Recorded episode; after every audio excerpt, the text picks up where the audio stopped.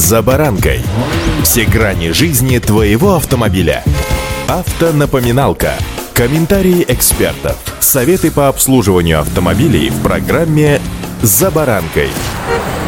В своей 15-летней водительской жизни я ни разу не встречал ни одного водителя, у которого не было бы ни одного штрафа. Статистика все же гласит, что есть такие люди. В совершенно маленький процент таковых водителей входят те, кто получил права, но так и не воспользовался ими ни разу, а также те, кто не имеет ни одного штрафа. Преклоняюсь перед ними. Великие люди. Мы же с вами, колесящие по дорогам, городам и весям, нет-нет, да и привозим с собой письмо счастья. Не знаю, как у вас, у меня сервис госуслуги служит информатором и предоставляет доказательства. Гражданин я все-таки законопослушный, оплачиваю свои огрехи на дороге с дисконтом, понимаете, о чем я, да? О скидке. Но несколько дней назад всех автолюбителей буквально взбудоражила информация, что штрафы будут взыскивать автоматически. С вами за баранкой Александр Карпов. Здравствуйте. Автомобильные факты.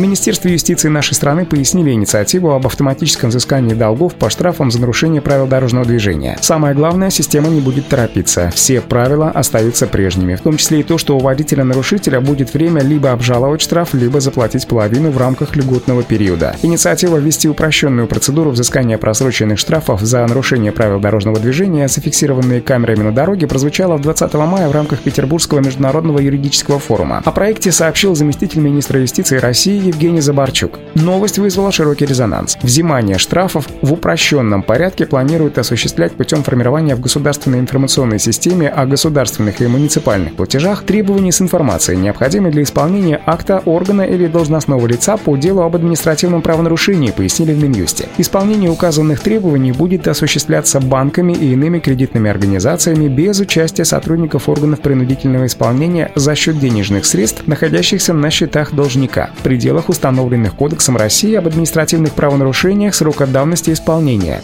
Автомобильные факты.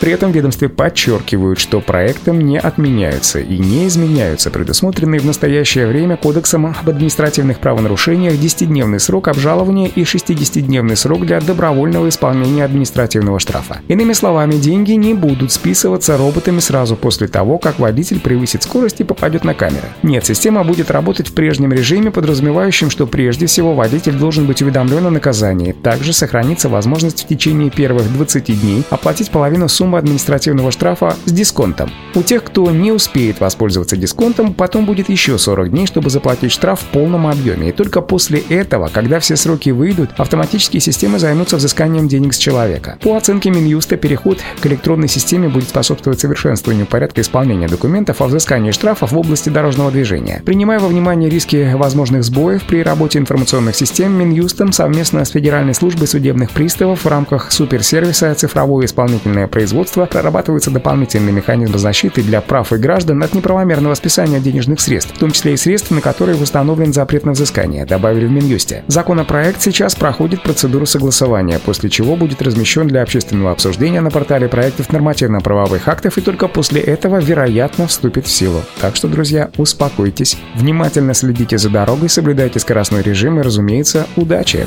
За баранкой!